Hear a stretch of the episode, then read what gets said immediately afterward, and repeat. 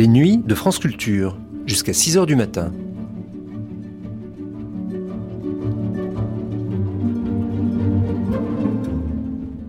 France Culture la nuit, une mémoire radiophonique.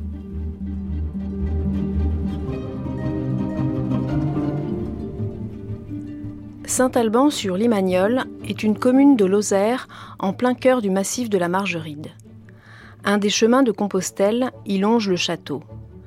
Au début du XIXe siècle, le frère Hilarion Tissot décide d'y fonder un asile qui, un siècle plus tard, sera le berceau de la psychiatrie institutionnelle. À partir de 1940, un petit groupe y révolutionne la psychiatrie en suivant le précepte d'Hermann Simon Il faut soigner l'hôpital avant de soigner les gens, que François Tosquelles, réfugié de la guerre d'Espagne, condamné à mort par Franco, apporte dans ses bagages. Dès lors, jusque dans les années 70, les directeurs qui se succéderont à Saint-Alban, les médecins et les infirmiers, ne cesseront d'œuvrer ensemble à améliorer la vie des patients, à transformer l'organisation et le fonctionnement de leur prise en charge, à abolir les frontières entre malades et soignants, dans un espace ouvert sur et à la société. Née à Saint-Alban, cette manière radicalement nouvelle d'accueillir la folie et les fous engendrera d'autres lieux portés par le même esprit, à commencer par la clinique de la Borde, fondée par Jean Houry, passé lui-même par Saint-Alban en 1947. Pendant l'occupation, on cacha des juifs et des résistants à Saint-Alban. C'est là aussi que Paul Éluard trouva refuge en 43 auprès de son ami Lucien Bonafé, qui dirigeait alors l'établissement. Éluard y passera plusieurs mois, caché parmi les malades. Bouleversé par ses esprits perdus, il y écrira Souvenir de la maison des fous. En 1989, Cécile Amcy restituait l'esprit de Saint-Alban à travers un documentaire dont nous écoutons le second volet.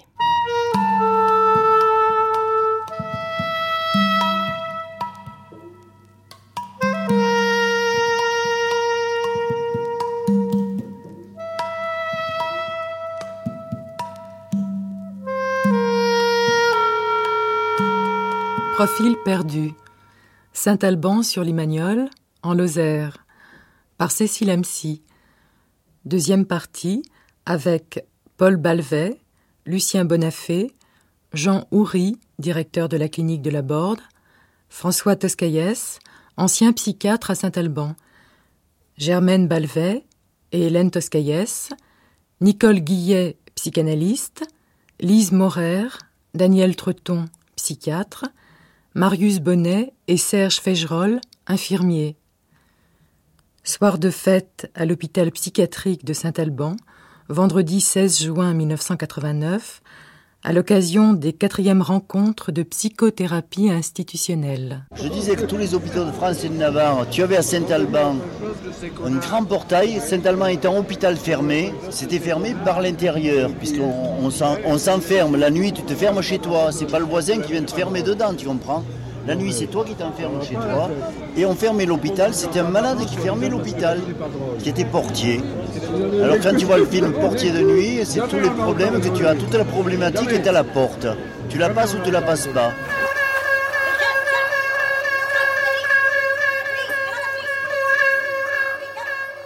Tout à l'heure, on parlait de François Toscaïès qui disait, lui, que pendant la guerre, les malades mentaux guérissaient vous n'étiez pas absolument d'accord avec ça Si, non, non, euh, c'est une formule qu'il faut étudier. Lucien Bonafé. Le, principal, le fait principal pendant les guerres, hein, euh, c'est un truc que nous avons énormément étudié, euh, en découvrant même dans les études qu'on a faites à ce moment-là, hein, que l'effet protecteur des guerres contre la folie était, était proportionnel à l'intensité de la participation populaire, à l'intensité de la, de la participation du peuple à la situation, à la situation de guerre. Et c'est comme ça que, euh, contrairement à tout ce qu'on peut raconter sur une France passive acceptant l'occupation, dans le fond profond de la citoyenneté française, hein, le refus de la situation de France occupée occupait massivement la conscience française. En dépit des gens qui, euh, à un certain niveau de leur conscience, euh, euh, comme ça, étaient plus ou moins collaborateurs ou passifs, etc. Dans le fond de leur être, ils supportaient très très mal la situation d'occupation par l'armée étrangère. Hein Je me souviens de votre formule, c'était pendant la guerre, les gens deviennent moins fous. Oui, ils deviennent moins fous et il y a moins d'entrées dans les hôpitaux psychiatriques. Il y a un effondrement des entrées, premièrement. Deuxièmement, suivant les circonstances, la guerre entraîne des manifestations qui montrent que les gens qu'on a considérés comme fous et incapables de, vivre sont beaucoup moins fous et incapables de vivre que, que la, la, la, vision asilaire de, de, l'homme hein, ne, veut le faire croire. Par exemple, les malades de la charité sournois, il y en a un bon tiers qui est resté dans le monde extérieur, qu'aucun aucun médecin traditionnel avant ne les aurait jugés sortables. Eh bien, ils sont sortis. Et à Saint-Alban, comment ça se passait eh bien, À Saint-Alban, c'est extrêmement différent, parce qu'à Saint-Alban ne régnait pas un, un, climat du même type. À Saint-Alban, la, la, boîte était un peu en révolution. Et le fait est que ça portait sur euh, des nuances, une participation beaucoup plus active des, des malades à la vie du dehors. Mais ça, ça faisait partie du phénomène saint-albanais, du phénomène dans lequel, comme ça, la rupture de la, hein, de la société asilaire avec la vie du dehors était une question de principe et de pratique.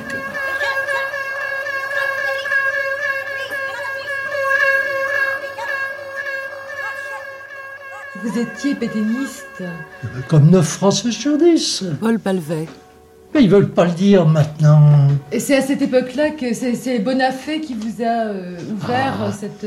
Je pense que la rencontre, vue de mon point de vue, la rencontre de Bonafé a été une conversion. Une conversion. C'est-à-dire, on avait vu que le côté. Euh... Il élevé là-dedans. Oui. Mais il ne laissait pas dire à plus de 1 Français sur 10 qu'il n'était pas pétainiste. Parce que c'est pas vrai. C'est pour ça que j'en ai pas honte. Comme je n'ai pas honte d'avoir été stalinien après. J'ai pas honte, on ne le savait pas, on ne se rendait pas compte. Moi, Pétain, je me suis rendu compte quand j'ai commencé qu'il y a eu ces machins sur les juifs. On allait compter pour savoir combien ah il y en avait. Je me rappelle que à Saint-Alban, oh, alors j'ai dit a C'est pas toi qui as fait entrer le premier, malade, le premier juif à l'hôpital comme malade, c'est M. Buffière. Ah oui C'est le maire du pays qui est venu te trouver. Ah oui, parce qu'il y avait des et gens... tu as été légèrement réticent. Euh, Jean Garry. Tu as été légèrement réticent, je me rappelle. En quelle année c'était as... ça? Oh, bah, ça devait être en... 40 Encore, oui. Euh, le, le côté, la persécution juive... Je ne sais pas, parce que c'était... Il fallait interner quelqu'un... Non, c'était peut-être pas ça. Il fallait interner quelqu'un qui n'était pas malade. Ah, et ça pose aussi un problème. Et alors, probablement pour moi, j'étais un enfant ce temps-là, on est, on est tous des enfants, on 82 ans. Comme ça dépend dans quel domaine. On est des enfants. Il faut avoir dépassé 80 pour ceci. Et je pensais, j'ai dû me dire, mais non, un médecin ne doit pas signer un faux certificat. Oui, c'est ça. Oui, il y a eu l'hôpital, non? L'hôpital, vous, entre autres vous, jusqu'à 43, puis après Bonafé, bon, vous avez Mais accueilli des gens. Ah, accueilli? Accueilli, on a. Non. Enfin, euh, non, du temps de Bonafé. Non, puisqu'on est plus parti. Nous, enfin, moi personnellement, euh, j'en ai deux, deux que j'avais recueillis. Alors à ce moment-là, ma naïveté de faux certificat m'était passée. Oui, tu as eu deux. Et j'avais plus ces scrupules idiots. Et je me rappelle d'eux qui étaient deux médecins oui, tu juifs. Deux médecins juifs. Et là, qui en avait dit Qu'est-ce que tu vas faire alors comme rôle? Eh bien, on avait choisi la paranoïa.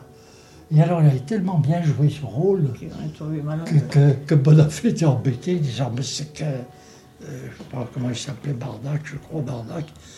C'est embêtant, ce qui tourne pas. Ça a été ce qu'il y a de plus tragique et comique aussi. Ah, c'est difficile.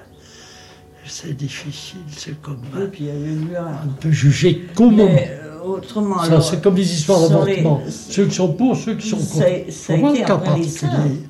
Pour la résistance. Il y a eu des ça, oui, de, dans qui la ont résistance. Fait, qui ont fait Soigner un, des blessés. Oui, qui ont fait un, un un petit hôpital. Un petit hôpital.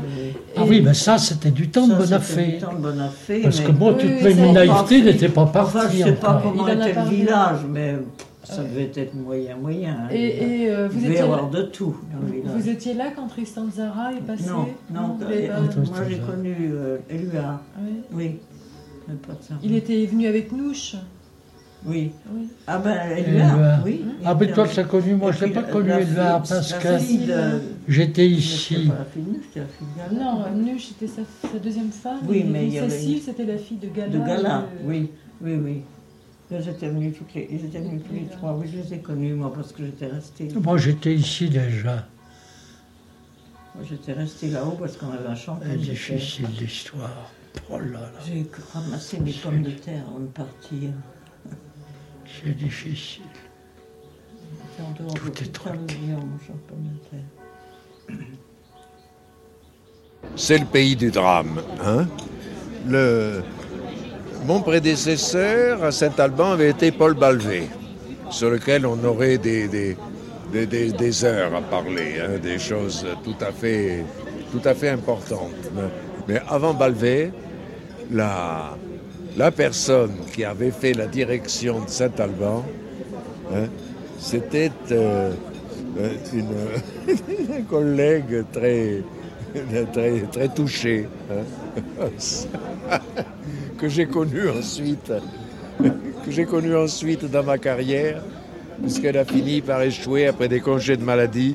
Elle a fini par échouer dans la même boîte que moi, hein, en Normandie, euh, comme ça. Un jour, le concierge m'a téléphoné en me disant il y a une dame qui fait du tapage dans la conciergerie hein, et qui dit qu'elle est médecin-chef. Masson, Masson, Madame Masson. Vous l'avez connue? Non, Vous étiez trop jeune Oui, voilà. Et avant, c'est pas fini, hein, avant, il y avait eu un personnage aussi qui a laissé des traces dans la, dans la mémoire. Hein. Il a laissé des traces dans la mémoire parce qu'il était. Voilà, Terrade. Oui. Et qui était aussi extrêmement cogné, le pauvre homme. Hein, et qui avait une. Et qui avait une femme. Et qui avait une femme n'est-ce pas, qui aussi tenait, devait tenir son grain, comme dit le bon peuple, hein, et qui allait et venait dans la côte sous les fenêtres de son ex, de son ex-mari, comme ça. On racontait que Madame Terrade allait venir monter comme ça, et que lui était enfermé chez lui, et il ne s'occupait pas du tout du service. Il était très enfermé dans sa maison, comme ça. Il vivait complètement. Hein? Il a détruit, oui, il a détruit énormément d'archives, il a eu un comportement très destructeur et il a fini par se détruire lui-même, puisque dans la véranda de ma maison, de la maison que j'ai eue ensuite, la maison de M. le médecin directeur, dans la véranda, il s'est tiré un coup de pistolet dans la tête et la légende raconte que les parois de la véranda étaient éclaboussées de sa cervelle. Pourquoi ça vous fait rire, Monsieur Bonafé Hein? Pourquoi ça vous fait rire, Monsieur Bonafé Il était chasseur. Il était chasseur. Il était chasseur et il s'est tiré un coup de fusil dans la tête. Pourquoi ça fait rire Lucien Bonafé Oui, euh, parce que parce que l'histoire de la folie des psychiatres est vraiment un des trucs les plus comiques que je connaisse de ma vie. Parce qu'en plus, elle est très vraie. Nous sommes tous fous comme des lapins, c'est bien connu, ça. Mais alors, n'est-ce pas, tous les, euh, tout ce qui court autour de la folie des psychiatres relève, euh, euh, si l'on veut, du sarcasme, enfin. parce qu'en plus, il y a tous les problèmes, n'est-ce pas, dans lesquels c'est profondément vrai hein, que des quantités d'aliénistes ont exercé leur, talent, comme ça, dans un travail de, destruction tout à fait extraordinaire. Hein. Et au fond, c'est peut-être, si on, c'est peut-être le, goût de la destruction hein, qui fait que toute, toute cette dévastation comme ça de, du patrimoine asilaire par la folie des psychiatres a ce côté plutôt sarcastique qu'autre chose. Moi, c'est pas que le fondateur de Saint-Alban, fameux Hilarion Tissot, était aussi. Euh, Hilarion Tissot, le fondateur de Saint-Alban, était un très grand fou.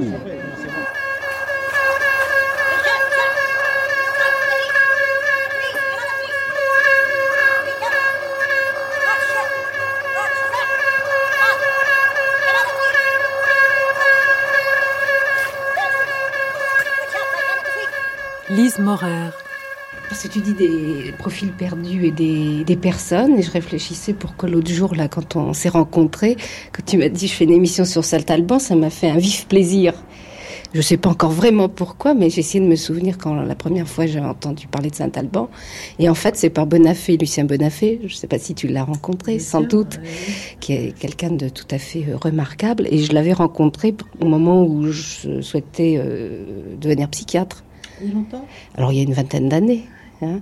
Et il m'avait parlé de Saint-Alban. Alors je ne sais pas ce qui m'en reste, si c'est sans doute pas fidèle à la réalité de cette rencontre, mais ça m'a toujours, c'est toujours resté comme ça, comme quelque chose de très fort, lié aussi à sa personne et à ce qu'il pouvait représenter pour moi. Et euh, donc aussi peut-être euh, d'une expérience qui rendait la psychiatrie intéressante, possible, en tout cas qui, qui m'a amené à commencer à travailler, quoi. C'était donc cette rencontre chez cet homme qui était engagé, mais aussi qui est très poète à mon avis, et c'était aussi sa rencontre avec Paul Éluard. Et l'année d'après, il y a un album à la la Pléiade qui est sorti sur Éluard. Tu as dû voir où il y a dans l'album une petite photo où il y a euh, Éluard et Bonafé. Et disons que ça, ça symbolise peut-être pour euh, un certain nombre de psychiatres l'idée qu'en tant que psychiatre, on a à travailler aussi avec des artistes, avec d'autres personnes en tout cas, que uniquement les personnes de, notre métier. Et c'est peut-être là euh, le fil directeur. Alors, il y a eu bien sûr après... Euh, enfin, je veux dire, pour moi, c'est comme ça que le mot de Saint-Alban euh, est resté en moi. Daniel Treton.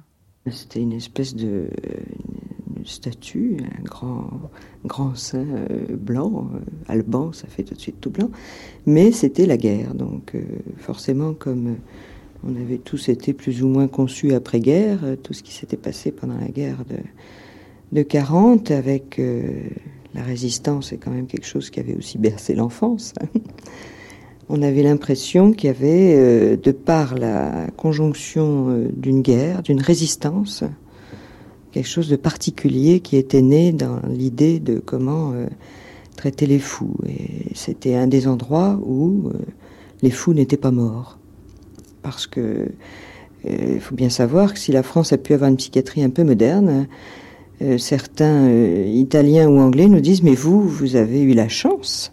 J'ai entendu un Anglais me dire ça, la chance de perdre tous vos malades mentaux pendant la guerre. Ah et donc, vous n'avez pas tous les vieux malades mentaux qui sont dans nos asiles à nous. Enfin bon, je crois qu'il faut être anglais pour dire le mot chance à ce propos, et puis parler pas, peut-être pas le français parfaitement, mais enfin, c'était quelque chose de pas forcément très connu, mais qu'on découvrait forcément au cours des études, que la France euh, psychiatrique des asiles avait été décimée pendant la guerre de faim. Les gens étaient morts de faim. Euh, c'est quand même quelque chose d'horrible. Saint-Alban était un endroit où euh, euh, les gens avaient survécu et qui plus est avaient participé à la résistance. Donc ça, ça a été assez bien expliqué par ceux qui y ont participé. Il y avait un envol politique aussi issu du Front populaire, avec l'arrivée un peu de l'idéologie qui avait du Front populaire à la guerre d'Espagne euh, fait un creuset de résistance euh, et de résistance aussi à un discours psychiatrique euh, carcéral. Tout tourne sur le rassemblement des proscrits, la connivence, la complicité des proscrits. Parce que moi, je suis venu à Saint-Alban comme proscrit. Je suis venu, je crois que j'ai dû vous raconter quand monsieur le directeur de Sainte-Anne m'a dit, oui, on en était, alors comment j'ai choisi, on s'était arrêté là. Comment, au lieu de prendre le poste qui m'était en principe dévolu sur Paris, à l'hôtel de ville, hein, euh, j'ai dit non, il faut que je file en zone nono, comme on disait, zone, euh, nous on disait zone nono, c'est zone non occupée, que les profanes appelaient zone libre, des fois ce, vocabulaire qui nous faisait un peu frémir. enfin, c'est comme ça. Et je tombe dans une structure d'accueil des proscrits, avec un grand accueillant de la proscription qui était Balvé. Balvé avait caché des juifs, dans la maison. Euh, il avait recueilli Choran, Choran qui avait été chassé de, son poste. Il, avait ses parents au puits, et puis il s'était fait agréer par les bonnes sœurs du puits pour rester au Puy pendant l'occupation comme médecin-chef à, l'asile du Puy. Mais là, ça n'a pas marché du tout avec la communauté, avec une, incompatibilité, d'humeur euh, qui était grandiose, parce que la communauté du Puy était ultra-cléricale, hein, et puis euh, gouvernait l'asile de telle sorte que les médecins n'avaient même pas accès aux dossiers médicaux, enfin, des histoires ahurissantes comme ça. Et alors, bon, Choran n'a pas pu supporter réciproquement hein, cette vie-là. Et par le canal de Balvé, hein, il a réussi à avoir sa mutation à Saint-Alban. Voici donc notre proscrit du puits. Et il y avait déjà eu l'autre grand proscrit, le proscrit que Balvé, en fonction de connivence très, très complexe dont, je vous donnerai les coordonnées dans la littérature, hein, était allé chercher au camp de Sept-Fonds avec les réfugiés d'Espagne. Voilà donc, n'est-ce pas, on tombe dans un monde où moi, proscrit de Paris, parce que la police française me recherchait, hein, et que je dis, bon, allez, il faut que je change de truc, je vais trouver, je vais changer de zone, etc. J'ai changé mes choix, et on arrive là... Vous étiez déjà résistant Eh bien oui, c'est en tant que résistant que j'ai été proscrit de Paris, qu'il a fallu que je détale, parce qu'il commençait à avoir trouvé ma trace, hein, la police française m'a dit le directeur de Sainte-Anne. Elle dit, bon, ça va, j'ai compris, allez, il faut étaler, on va changer, on va encore continuer à brouiller les pistes. Et c'est comme ça que je suis parti à Saint-Alban. Je crois qu'il faut dire que ça a été un lieu de résistance parce que... Nicole qui est... Euh, de toute façon, comme c'était un lieu de résistance à la folie, c'était facile de penser que ça pouvait devenir un lieu de résistance à l'aliénation aussi euh, des, de la tuerie euh, des Allemands contre les, les maquisards, les juifs, etc.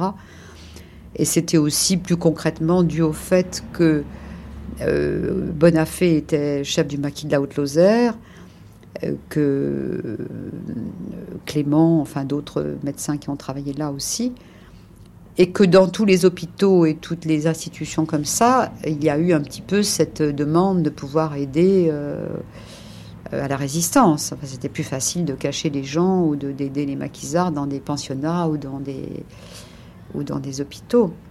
Pourquoi est-ce qu'il est venu à Saint-Alban, Éluard? Il, il, se cachait, eh il cherchait. Parce que, parce que, en fonction des liens d'amitié que nous avions dans le groupe surréaliste, et notamment avec les liens d'amitié que j'avais avec Cécile, sa fille, avec qui on était extrêmement copains, comme ça. Et puis euh, avec le monde surréaliste en général, euh, on connaissait tout le monde là-dedans. Et alors, quand. Euh, un exemple, c'est que quand Éluard a publié sous son nom Poésie et Vérité 42, je me suis trouvé parmi ceux qui ont déballé les paquets les paquets avec les petites brochures, genre littérature clandestine, comme ça, qui commençait par Liberté, etc. Vous connaissez, Poésie et Vérité 42, bon, euh, comme ça, et qui était publié sous son nom. À partir de Poésie et Vérité 42, ça a commencé l'ère de demi-clandestinité, etc. Puis il y a eu une grande vague d'arrestations, et c'est sur le coup d'une grande vague d'arrestations que la, euh, Éluard et les copains, enfin le, monde résistant a dit ça va aller comme ça, il faut que tu trouves une planque, etc. Et que parmi le jeu des planques possibles, moi qui étais directeur de l'asile de poule La Lozère, ça marchait au poil. Et c'est comme ça qu'il est venu. Il est venu par ces concours de circonstances qui, qui, qui, dépendent beaucoup de ce dont on parlait tout à l'heure, dont les gens d'aujourd'hui ont un mal fou à se mettre dans la peau. Quand on parlait tout à l'heure, je disais que le, l'un de mes textes philosophiques, si l'on peut dire, entre guillemets, comme ça, les plus fondamentaux, s'appelle La solitude de résistant de fond. Ça ne plairait pas. Bon, et la solitude de résistant de fond, c'est ça. Hein, on se trouve là, hein, pris dans un, hein, dans un, monde de secrets dont on ne peut pas imaginer la profondeur. Non, pour vous, Saint-Alban, la grande époque, finalement, c'est pendant la guerre. Lieu de résistance dans tous les sens du terme. Oui, oui, c'est pendant la guerre et c'est euh, peut-être euh, la fécondation des idées entre elles. Enfin, Bonafé employait le terme d'un creuset, comme euh, on pouvait voir une marmite de sorcière, d'autant plus que tout ça se passe près du Gévaudan. Donc il y a la bête du Gévaudan, la noire, qui, résiste, qui, qui lutte. Et, puis Saint-Alban, je ne sais pas pourquoi ça s'appelle Saint-Alban. Qu'est-ce que venait faire Alban là? Parce que c'est c'est quand même tout blanc, là, on se demande. On en était, monsieur Bonafé.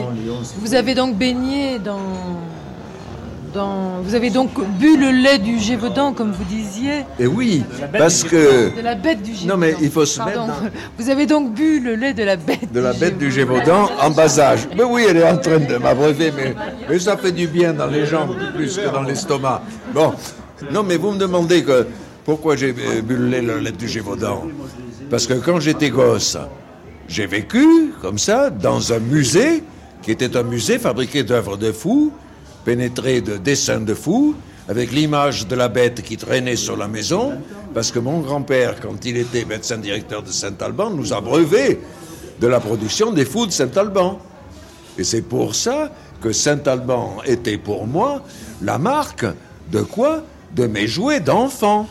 Des jouets fabriqués avec de, avec de la feutrine, avec de la boîte de conserve, avec des bouts de bois. Hein, et puis les dessins, des dessins de la bête, etc., dont j'avais été nourri dans ma toute première enfance. Donc Saint-Alban, c'était inscrit pour moi dans mon ancestralité, dans, ma forme. C'était là, euh, comme ça, les bons grains de ma formation.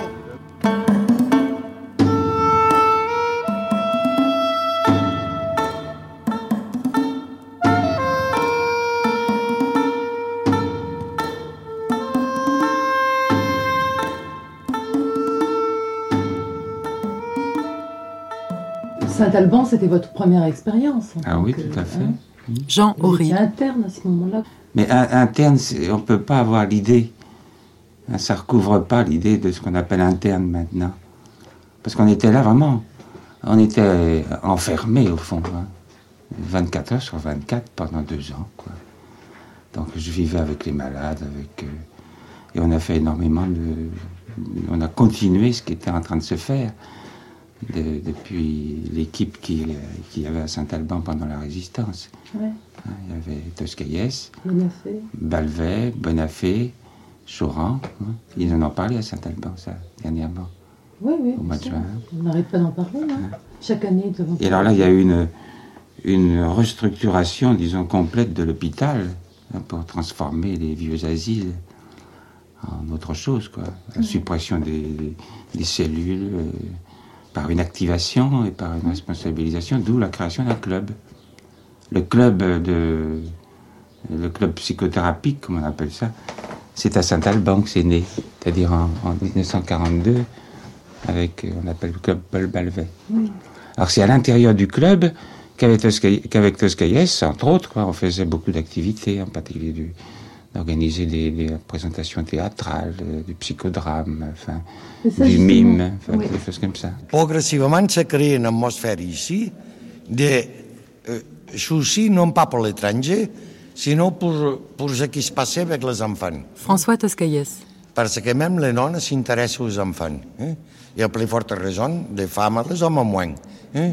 Mais les femmes voir que, que, que tiens, que fait ce que tiens, c'est curieux que le petit devient grand, quoi. Hein? Hein? Et alors, donc, hmm, à ce moment-là, hmm, il y a eu de demande, hmm, euh, et même d'une façon stupide, d'abord, pour faire, pour changer ce qu'ils faisaient les enfants là, ils ont dit, il faudrait faire une fête aussi à l'hôpital, euh, et euh, avec du théâtre, mais comme il arrive toujours, à la place de faire jouer les malades, ils ont fait jouer les filles des médecins. Moi, je ne me suis pas opposé, parce que j'ai dit, le problème c'est qui pique, après on verra bien. Hein? Et on a fait, on a fait une, une petite représentation avec des, des filles de l'économe, des filles de, de surveillant, des médecins, etc., et des garçons. Ils ont fait une connerie exemplaire. Hein? Euh, comme ça, moi j'ai accepté. C'est l'origine du club. Ah hein? Hein? Euh, le club qui ne s'appelait pas club, c'est un nom que ça s'appelait conformément à la Révolution nationale de M. Pétain, hein? la salle commune. La salle commune. Hein? Comme au Moyen Âge, Mais oui, c'est comme le théâtre ne pouvait être que religieux. Oui. Le thème alors, ça ne veut pas dire dessous. Il y a eu en particulier la fête de Pâques où il y a eu des choses extraordinaires. Quoi. Il y a eu un, malade qui était un, Vietnamien. Qu'est-ce qu'il était? Un type qui était aveugle et qui a, qui a, joué le rôle du Christ et des pèlerins d'Emmaüs. Mais alors, au moment où il a, où il a béni le pain, euh, on, aurait cru quoi, que c'était, extraordinaire. Quoi. Il s'était donné entièrement. C'était un type qui faisait le. De temps en temps, il demandait la permission d'aller à Mende. Alors il allait à Mende, qui était à 40 km, en courant. C'était un malade de l'hôpital un malade d'hôpital, oui, oui, qui était, qui était devenu à 40 km, ça fait exactement le marathon. Et qui, alors il demandait à aller à Mende, je sais pas ce qu'il y faisait, il partait avec deux bouteilles pour s'équilibrer et il courait tout le long, aller-retour. Qu'est-ce que les gens sont fous. Oui, et alors c'était un bonhomme qui avait trouvé, il était très très bien, il avait trouvé moyen de, de récupérer tous les vieux pots de peinture, on lui avait donné un coin dans la maison même. Et alors, il, sculptait avec des clous des choses qui peignaient, enfin, etc. Quoi. Alors, euh, bon, ils ont fait la salle commune. Hein. Hmm. Euh, et alors, moi, je travaillais là, quoi. Hmm. Euh, et c'était une idée de qui, alors, au départ? Oh, ça, c'est le père Hilarion. Hein. Et, l'église, c'est la salle commune. Hein? Mais l'église, c'est l'anti-église. Hein? L'église était là, eh, on a fait en face la véritable église. Hein? C'est la salle commune, quoi. Hein? Hein? À quel moment ça a pris le nom de club euh, thérapeutique Au départ de Balvet. Au départ de Balvet, ça a pris le nom de club thérapeutique Paul Balvet. Pas thérapeutique. Club Paul Balvet. Oui, euh, j'ai pitoué Balvet et la salle commune.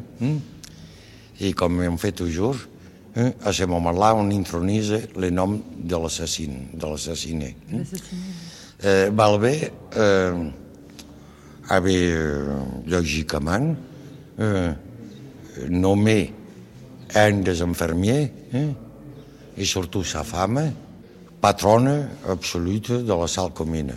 Parce qu'il ne comprenait pas qu'on puisse avoir des collectifs sans patron, ou sans patronne surtout. Hein? Et alors donc, je laissais faire. Hein? Et on a commencé à faire aussi le journal mural quoi, hein? de son époque. Journal mural Ah oui, écrit comme ça, comme dans le mur. Quoi. Et alors, euh, à ce moment-là, ça se déclenchait une guerre entre les infirmiers pour savoir qui est-ce qui affiche un papier du syndicat, del no syndicat, de... Euh, l'une euh, faire la propagande de la croix, l'autre la propagande. Au fait, il y avait aussi la guerre à l'extérieur. Il y a toujours la guerre, madame.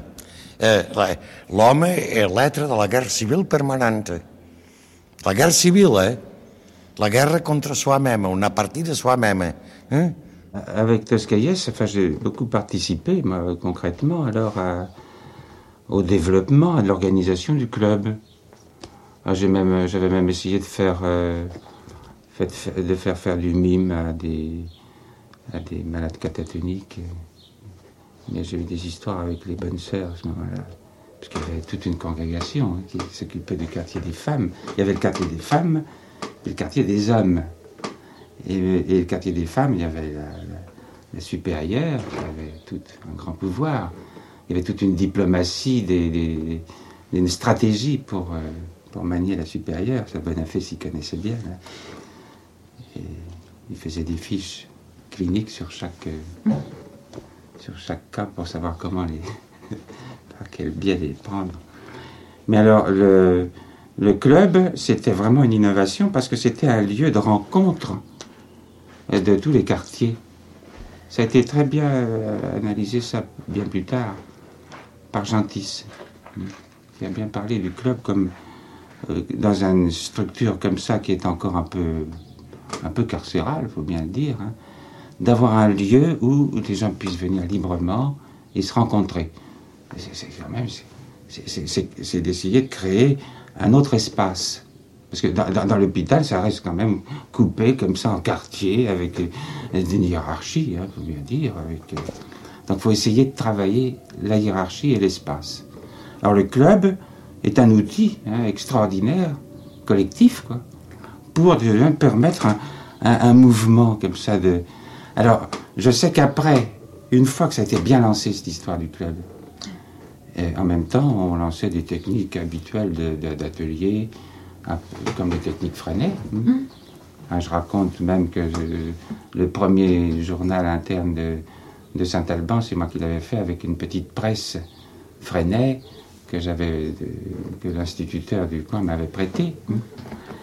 Donc on imprimait avec des composteurs, tout ça, un petit journal avec les, malades, comme ça. Euh, mais ça faisait encore un mode de liaison. Essayer d'établir le plus de liaisons possible dans cet intérieur complètement cloisonné. Hein. Bon, c'est vrai que le, travail était bien préparé par toute cette équipe depuis. Hein. Puis il y avait eu le retour des infirmiers. Oui, hein. justement, vous parlez de cette école. Euh, il y avait le retour des infirmiers qui en avaient, qui avaient, qui avaient, été prisonniers. Et quand ils rentraient, ils ne voulaient pas euh, se trouver dans la même ambiance que là où ils avaient été. Ah Or, il faut bien que les hôpitaux, c'était un peu ça. Donc ils étaient tout à fait prenants pour euh, ce qui se passait. Mhm. Donc ça a été très important, les infirmiers. Un architecte, euh, du moins oui, euh, qui a fait ça, qui a été découvert dans les Cévennes là-bas, qui a fait d'ailleurs toute la structure de la chapelle. Marius Bonnet. Et qui a fait ça avec Ça, c'est-à-dire la porte la porte, la porte sculptée, toute la structure de la chapelle, que ce soit aussi le Christ, que ce soit aussi tout le devant, quoi. C'est lui qui avait tout tout fait, quoi. Hein.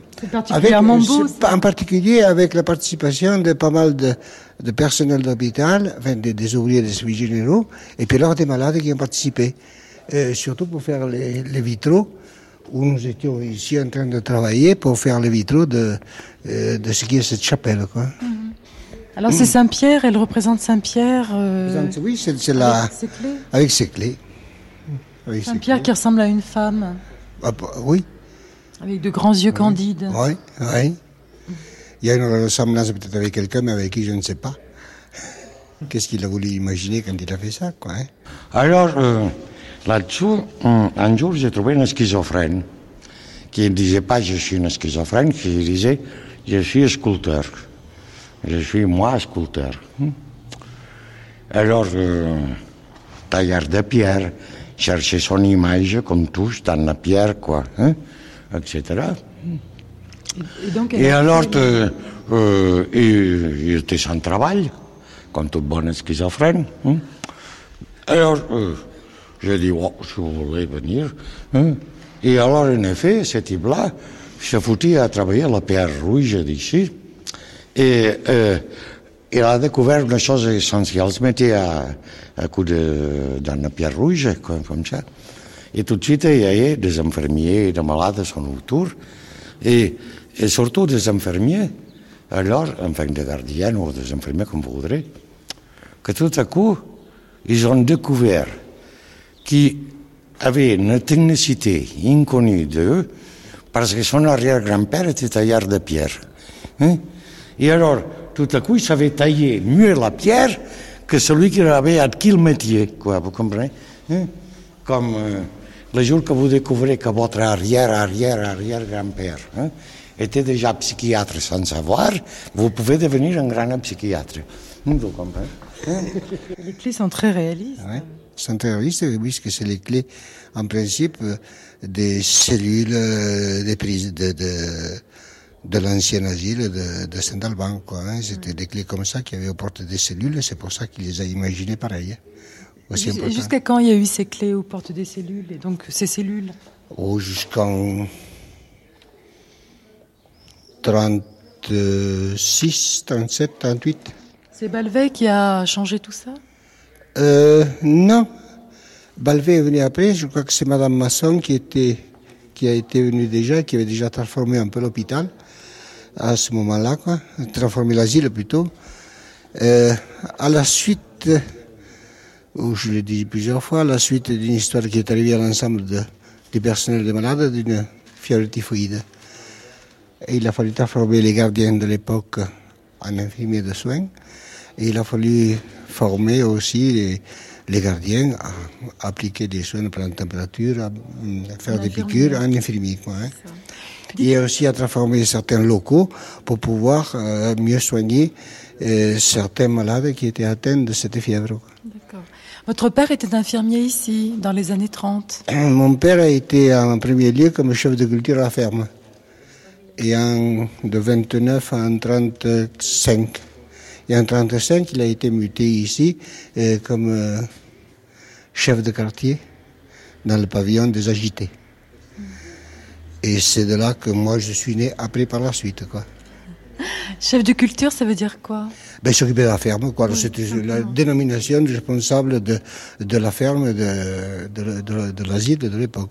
Alors vous avez écrit un article dans la revue Esprit en 1951 et vous racontez votre histoire, c'est-à-dire que vous avez, euh, vous êtes parti au service du travail obligatoire. Vous avez été déporté ensuite à Buchenwald. Et c'est une espèce de prise de conscience que vous avez eue euh, à travers ces, avatars de votre vie. Oui, oui, sûrement, parce que je pense que le métier d'infirmier s'apprend sur le tas, mais il s'apprend surtout peut-être au contact de l'extérieur et de ce qu'on a principalement vécu. Euh, pour moi, je dirais que j'ai eu peut-être un avantage sur beaucoup d'autres, c'est d'avoir eu l'avantage de connaître l'asile, avec les traitements qui se faisaient à ce moment-là par les gardiens qui se photographiaient ici et qui n'avaient pas autre chose à faire que de garder des malades. Quoi. Et ensuite, euh, avoir vécu cette déportation qui, évidemment, hein, euh, peut-être dans le subconscient, quoi, m'a rappelé à l'époque où j'étais à Buchenwald, euh, m'a rappelé que peut-être j'étais aussi traité comme on traitait avant les fous de Saint-Alban.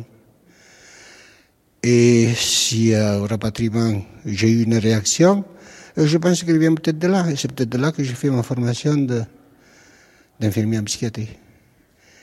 Parce que là, j'ai compris qu'il fallait quand même changer, modifier l'attitude qu'il y avait, si c'était possible, dans l'asile que j'avais connu de mon enfance.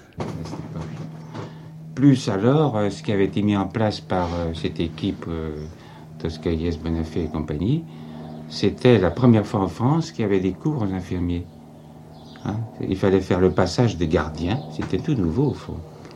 Des gardiens de ce qu'on appelle les gardiens, hein. pour, que ça, pour, les professionnaliser, pour que ça soit des infirmiers. Hein. Alors, je me souviens que c'était la, seule façon d'apprendre la psychiatrie, il faut de faire les cours. Enfin, je continue tout le temps d'ailleurs. Hein, c'est la meilleure façon d'apprendre, c'est d'expliquer aux autres, mais des choses qu'on ne sait pas soi-même. Hein. Et à ce moment-là, les autres vous disent, etc. Puis on est obligé de travailler. Mhm. Et puis ça y est. Hein. C'est ce qui s'est passé. Alors il y avait des cours aux infirmiers dont on était chargé, qui étaient assez extraordinaires comme niveau. Un niveau de, comme ça, de compréhension. Comment vous les conceviez, ces cours?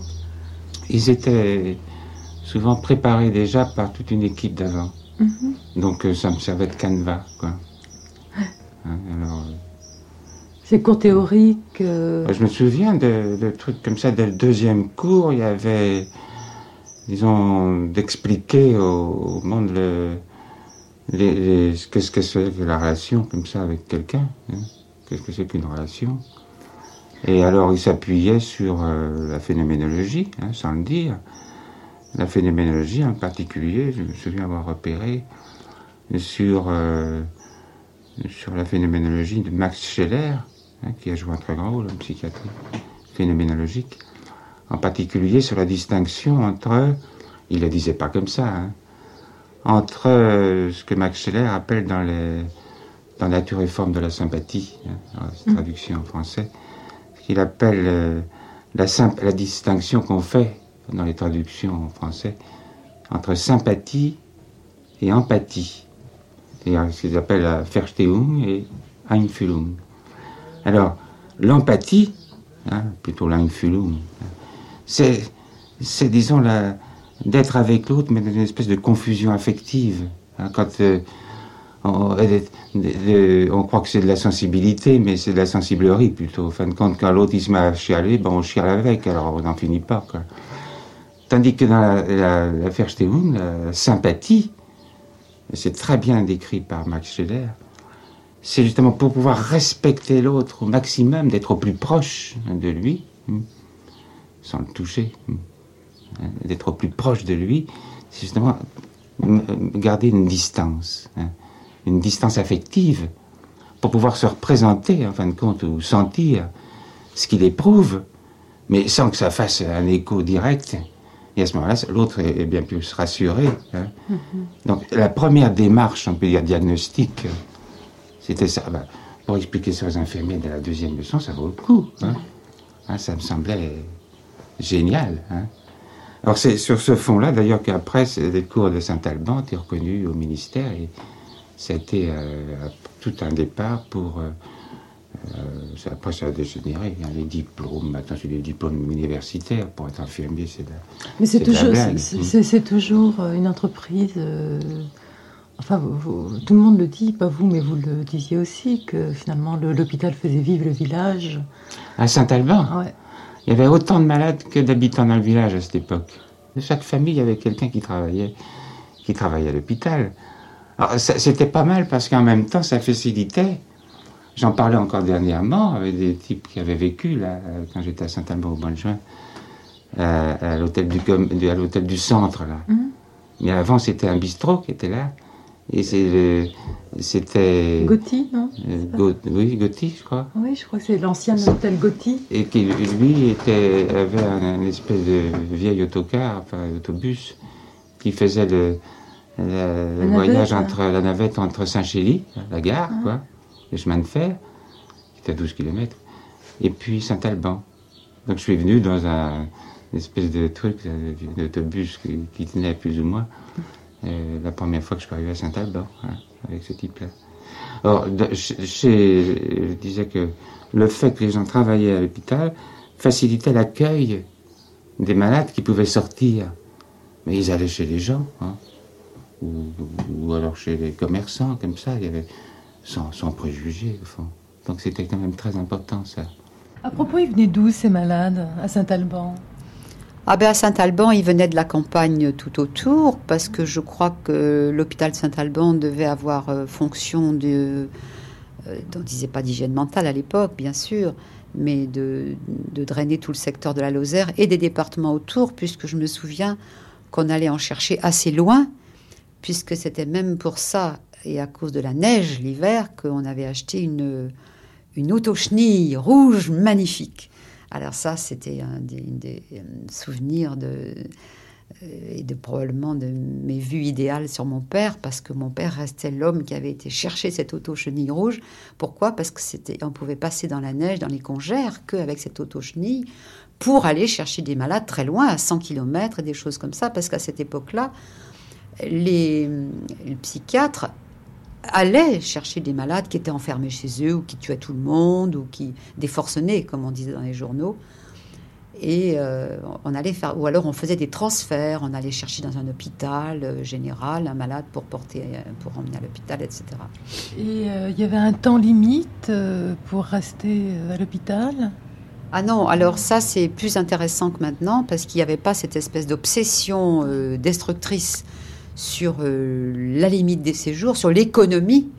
Au contraire, c'était une époque où les populations ne savaient pas encore que la psychiatrie existait et qu'on pouvait soigner les gens et que c'était mieux de les chercher et les mettre même de force à l'hôpital, de force, c'est-à-dire contre, euh, en forçant leurs angoisses et leurs craintes et celles de leur famille, pour les soigner. Donc le problème n'était pas du tout de savoir, euh, de, se dépêcher à vite les, les virer, comme on fait maintenant.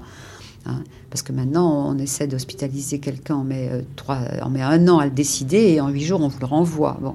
Non, à l'époque, on essayait plutôt de, de, le décider à se soigner, de faire comprendre à la famille que c'était soignable et de l'apprivoiser pour qu'il reste et qu'il puisse essayer de vivre autre chose et d'aménager la vie quotidienne pour qu'elle soit thérapeutique dans tous ses actes, dans tous ses aspects.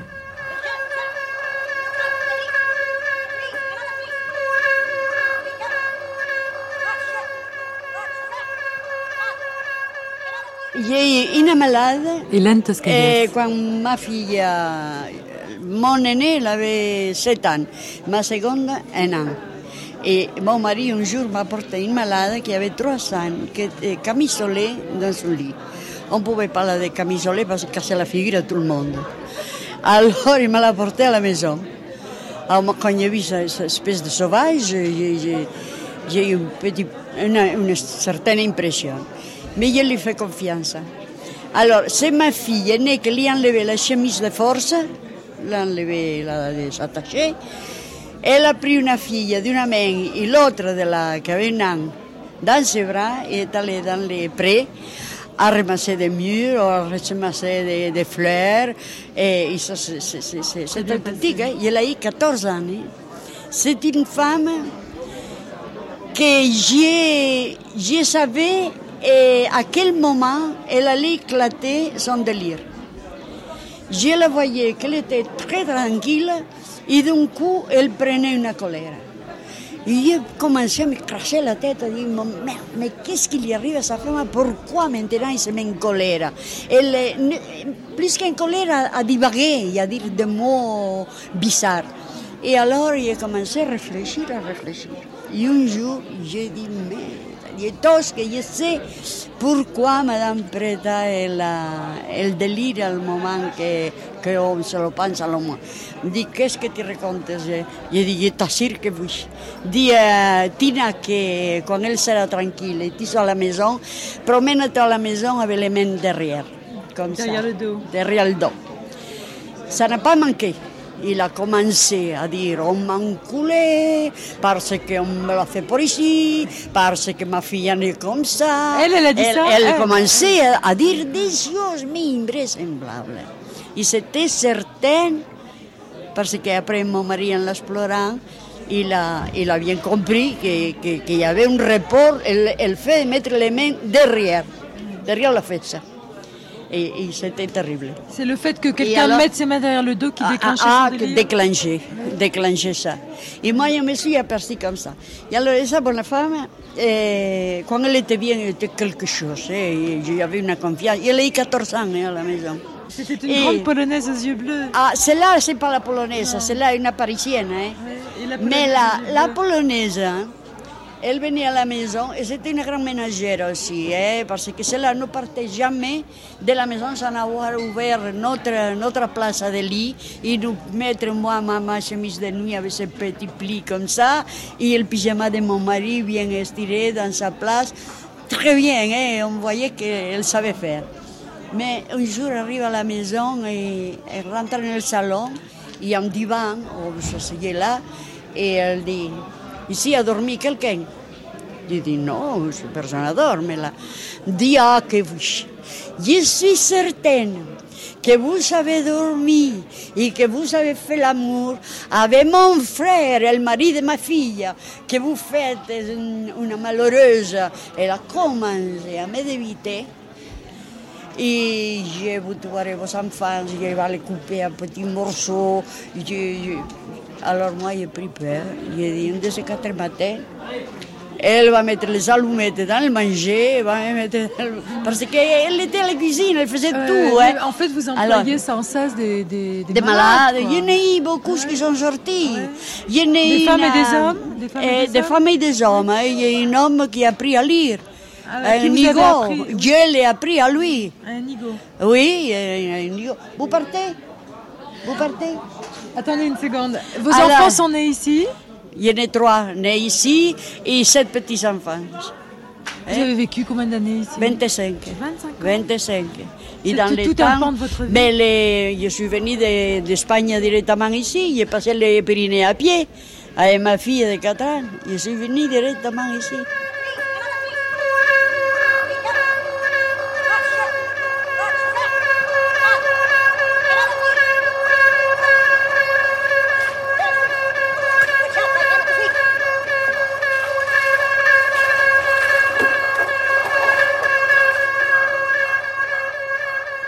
C'est comme ça que je comprends que ça soit porteur Saint-Alban, c'est-à-dire que c'était la rencontre de différentes personnalités très passionnantes, chacune dans leur genre, et qui apportaient aussi des réflexions diverge, euh, convergentes, divergentes, qui se bousculaient, qui se rencontraient.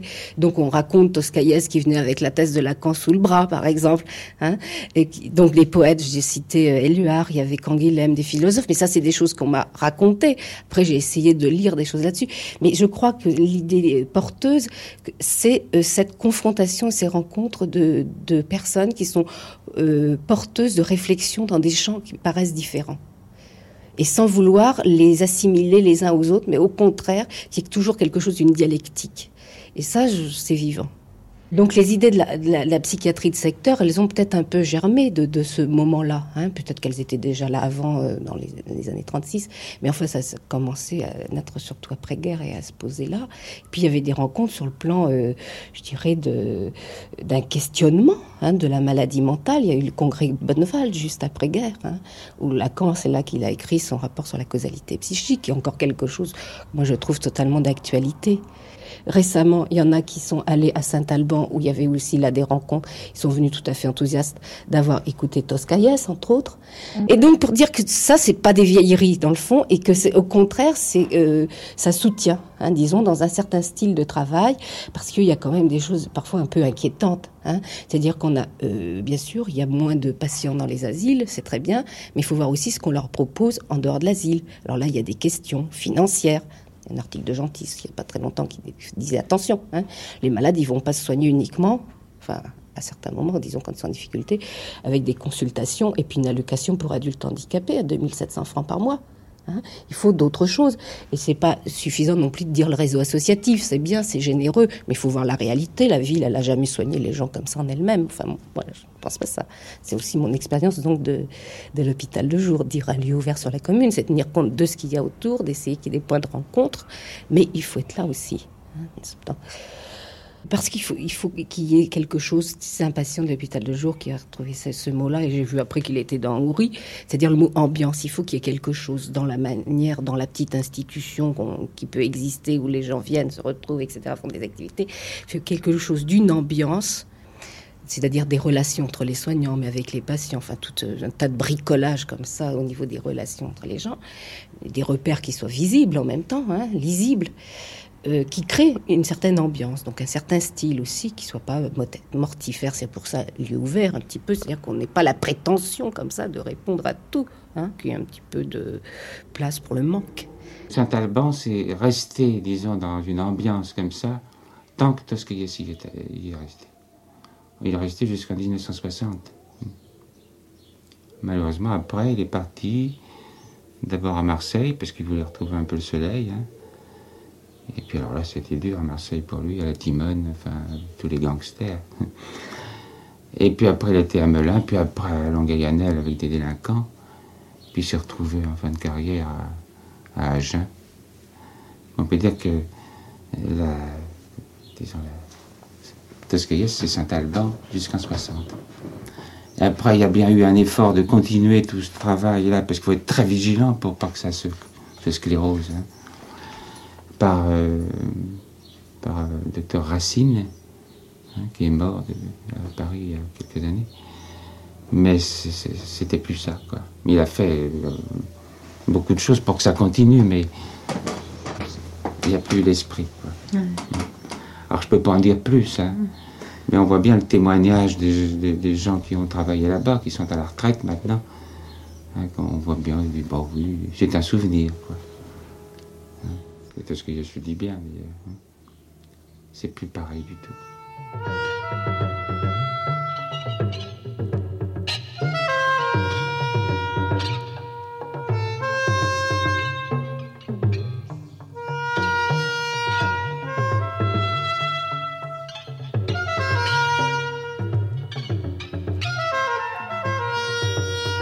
C'est la température, c'est la température, le quelque chose qu'on ne peut pas faire. On ne peut pas contre la température. Serge Fégerol. On peut ouvrir les fenêtres, on a toujours chaud. On les ferme, on les ouvre, on a toujours, c'est la température, c'est extérieur. C'est comme le creuset de l'alchimiste que je disais ce soir. Si Balvé s'est trouvé là, si Toscalès s'est trouvé là, si Tourobia s'est trouvé là, si M s'est trouvé là, si vous êtes trouvé là, c'est quelque chose. C'est le creuset. Choran, sans les oublier, c'est le creuset de l'alchimiste. attention, quand on disait au XVIIe siècle, l'alchimiste, c'est le secret. Est-ce qu'eux avaient le secret? De ce secret est sorti des trucs. Mais ces trucs, c'est la, fleur de pissenlit, c'est le sucre qui sort, qui revient. Euh, c'est vraiment, moi je compare tout ça la fleur de pissenlit de Saint-Alban. Il y a quelque chose qui, qui naît. Saint-Alban a été construit sur la terre par la terre. Saint-Alban est né de la terre. Vraiment, quand Toscalès disait comme ça, les malades, il faut qu'ils soient assis sur la paille. Les, sièges, les, chaises où nous sommes assis étaient en paille. Les tables étaient en bois. Maintenant, on est à l'époque du formica, ça va changer maintenant. Mais enfin, les, gens embauchés à Saint-Alban étaient des ruraux. Les psychiatres qui venaient, venaient à la campagne. Saint-Alban n'étant pas une ville, c'est une entité, mais Saint-Alban n'était pas une ville. Si vous voulez, dans le secteur, on fait 200 km pour aller voir une seule personne. Saint-Alban ne peut pas changer, on ne peut pas mettre un hôpital à, Florac. Si on le met à Florac, c'est déplacer Saint-Alban. On ne peut pas déplacer.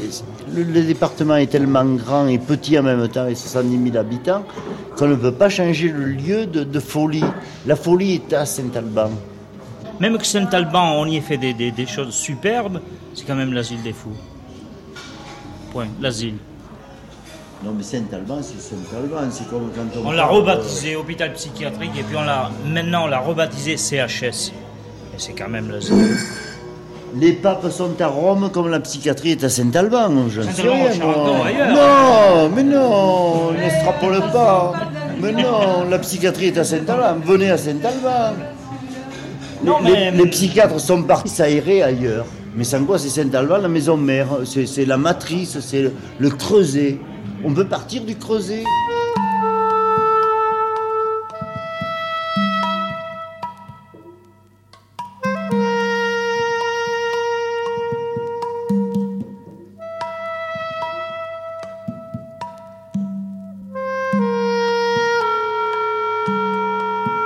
Profil perdu.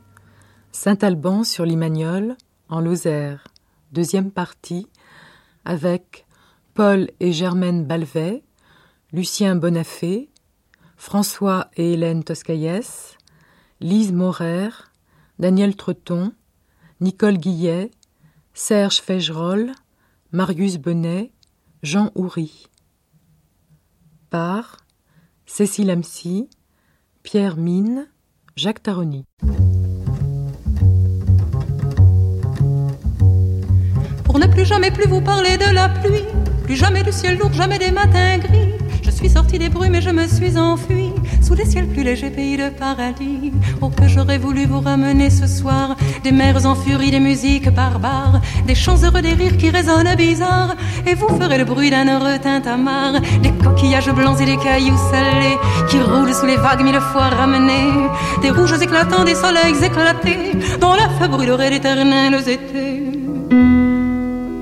mais j'ai tout essayé, j'ai fait semblant de croire, et je reviens de loin, et mon soleil est noir, mais j'ai tout essayé, vous pouvez me croire, je reviens fatigué, j'ai le désespoir. Légère, si légère, j'allais court je faisais mon affaire du premier venu. Et c'était le repos, l'heure de nonchalance. À bouche que veux-tu et j'entrais dans la danse. J'ai appris le banjo sur des airs de guitare. J'ai frissonné du dos, j'ai oublié Mozart. Enfin, j'allais pouvoir enfin vous revenir avec l'œil à longue vague de souvenirs. Et j'étais l'ouragan et la rage de vivre. Et j'étais le torrent et la force de vivre. J'ai aimé, j'ai brûlé, rattrapé mon retard. Que la vie était belle et folle, mon histoire. Mais la terre s'est ouverte là-bas quelque part. Mais la terre s'est ouverte et le soleil est noir. Les hommes sont murés tout là-bas quelque part. Les hommes sont murés et c'est le désespoir. J'ai conjuré le sort, j'ai recherché l'oubli, j'ai refusé la mort, j'ai rejeté l'ennui. Et j'ai serré les poings pour m'ordonner de croire que la vie était belle, fascinant le hasard qui me menait ici, ailleurs ou autre part, où la fleur était rouge, où le sable était blanc, où le bruit de la mer était une chanson, oui, le bruit de la mer était une chanson. Mais un enfant est mort là-bas quelque part.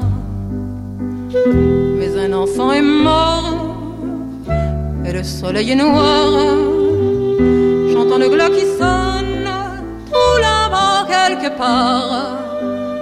J'entends le glas sonner, c'est le désespoir. Je ne ramène rien, je suis écartelé. Je vous reviens ce soir, le cœur est gratigné car de les regarder, de les entendre vivre, avec eux j'ai eu mal, avec eux j'étais ivre, je ne remène rien, je reviens solitaire, du bout de ce voyage au-delà des frontières. Cette émission a été diffusée pour la première fois le 28 septembre 1989. Vous pouvez la réécouter durant 1000 jours et la télécharger pendant un an à la page des nuits sur le site franceculture.fr.